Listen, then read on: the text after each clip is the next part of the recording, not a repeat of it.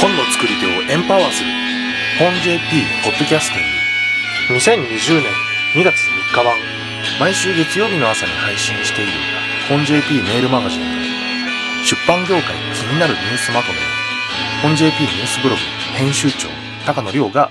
音声でお届けします。今回は2020年1月27日から2月2日までの出版業界関連ニュースをピックアップ、独自の視点でコメントします。国内ニュース、人気じわり、聞く読書、オーディオブックは出版業界を救うか、ニュースイッチ by 日刊工業新聞社、2020年1月27日配信です。ニュースイッチ編集長の吉本裕太氏による連載音の時代がやってくる。です。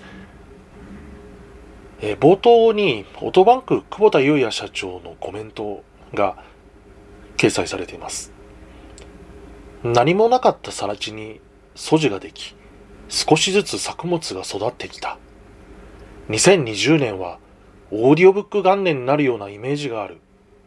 という力強いコメントです。期待が膨らみますね。他、 Voicy、TBS ラジオ、え耳に装着するヒアラブル端末の市場、音声感情解析 AI など、読み応えのある連載です。新聞記事から AI でニュース動画を自動作成。博報堂 DY メディアパートナーズとオープン8。週刊 BCN プラス。2020年1月28日配信です。え記事をアップロードすると、要約と読み上げ音声ファイル、そして報道写真や動画と組み合わせた新しい動画も、自動作成されるということです。Google とかですね、Facebook なんかがよく、アップロードした写真から勝手に自動で動画を作って、こんなの作ったよって、どうって通知を飛ばしてきたりする、しますが、まあ、ああいうのを任意のテキストとか、まあ、写真からまあ、自動的に作成してくれるのであれば、まあ、結構便利かもしれませんね。漫画、キュウソはチーズの夢を見る。映画化を機に修正。予告なしの修正版切り替えにファン騒然。えネトラボから2020年1月29日配信です。えー、もうすでに電子版は1月28日付で修正版に差し替えられているそうです。まあこれ、電子書店によってはですね、えー、旧版がユーザーの任意で残せなくて、まあ、自動で上書きされてしまうんですね。まあそのため SNS なんかでは、まあこれだから電子書籍は信頼できないといった、ま、理論が再燃している様子が伺えます。まあしかしこれはそう言われても仕方がないのかなというふうに思います。まあ、せめて旧版の販売を止めてですね、修正版を新たに配信し直すというようなことはできなかったのかなと思います。まあ、そうすれば購入済みのライブラリが差し替わることはなかったはずで、まあ、旧版を持っているユーザーが比較のため審判を購入してくれる可能性だってあったと思うんですね。もったいない。まあ、誤字脱字程度の修正だったらそこまでやる必要はないと思いますけども、まあ、かなり大きな修正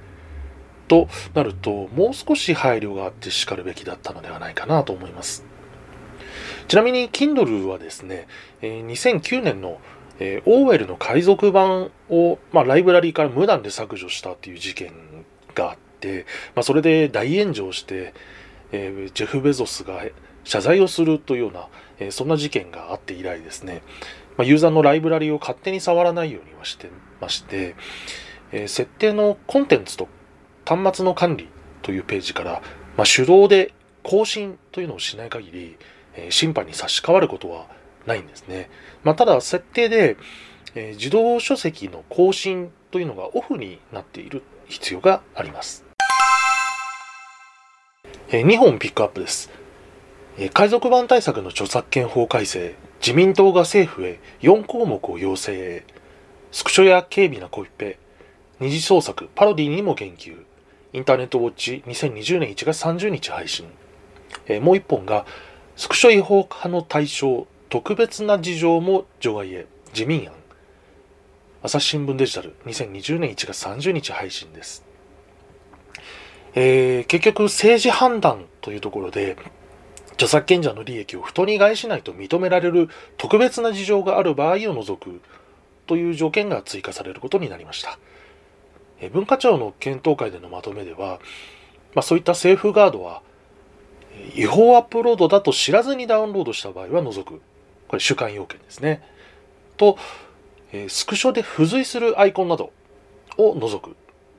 えこれは映り込みの制限規定の拡充ですね。あと、え、翻訳以外の二次的著作物は除く。これ二次創作対策したものですね。あとは、軽微なものを除く。えー、この辺りまでは、え検討会で、え合意に至ってました。が、えー、特別な事情がある場合は除外するという要件の追加で、えー、公益追放する場合なんかの用途でダウンロードする場合も違法になってしまうというような懸念がなされていた部分というのが、えー、払拭できそうですね。えー、よかったと思います。楽天ポイントカードが全国の丸善純駆動書店で利用可能に、本 JP ニュースブログ2020年1月30日配信です。えー、丸善純駆動書店には、えー、2018年の12月から楽天ペイが導入されてましたが、えー、楽天のポイントカードも、えー、利用可能になりました。えー、本トカードと、まあ、併用することというのが可能で、えー、楽天カードと、えー、本トカード一度紐付けをすればですね、以降はどちらかを提示するだけで、え両方ポイントが貯まるというなかなかお得な感じになってます。インプレス R&D 著者向け POD 出版サービスと出版ブランド解説サービスを北米、欧州6カ国に対応。本 JP ニュースブログ1月30日配信です。アメリカ、イギリス、ドイツ、フランス、イタリア、スペイン。この6カ国でえ Amazon POD による紙書籍の販売というのが誰でも無料で可能ということになりました。すごいですね。えただし、主に日本語以外の言語で書かれた本である必要があります。Kindle Unlimited で講談社の雑誌や書籍が再び配信。本 JP ニュースブログ2020年2月2日配信です。えー、これ日曜日の朝配信したんですけども、え朝起きたら、えー、Kindle の情報サイトの Kindle さんえー、金土を運営しているゾンさんからですね、えー、ツイッターで連絡が入ってまして、えー、こんなの始まってるみたいですよと、えー、聞いて、まあ、驚いて、まあ、日曜日ですけど、急いで記事化をしたというものになります。えー、講談社とアマゾン、えー、仲直りできたんですね。えー、当時、まあ、講談社がかなり怒ったような、はい、プレスリリースを配信してたのを思い出します。え、私はですね、以前個人ブログの方で Kindle Unlimited の定点観測というのをずっとやってました。えー、詳細情報というのが、まあ、うまく取得できなくなって、えー、やめてもう2年ほど経つんですけども、えー、気がついたら角川が、えー、4700点以上、え、もう配信してたりとか、え、集英社も、え、配信を開始してたりとか、まあ、角川も集英社も、えー、Kindle Unlimited には最初は、えー、やらないっていう宣言をしてたんですけども、えー、気がついたら始めていたというところで、まあ、ちょっとだいぶ様相が変わってるなという感じがします。えー、天帝観測、観測、えー、続けてればよかったのかな。どうなんでしょうね。海外ニュース。アメリカの書籍出版産業2020、えー、これまでの10年とこれからの10年について、えー、パート6と7えー、大原圭さんが、えー、ノートで更新をしております。えー、パート6が、いわゆる取り次ぎや印刷はどうなっているのか。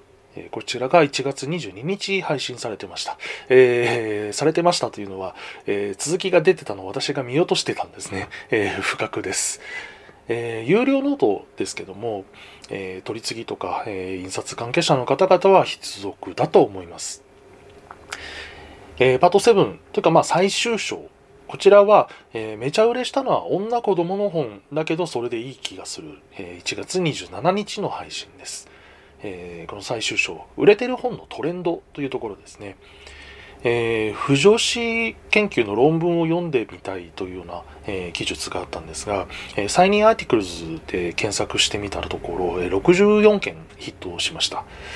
もうちょっと多いのかなと思ってたんですけど、まあ、思ったより少ない感じですね。トランプ大統領弾劾裁判中に、えー、ボルトン前補佐官の暴露本が観光前リーク。本 JP ニュースブログ、え2020年1月28日配信です。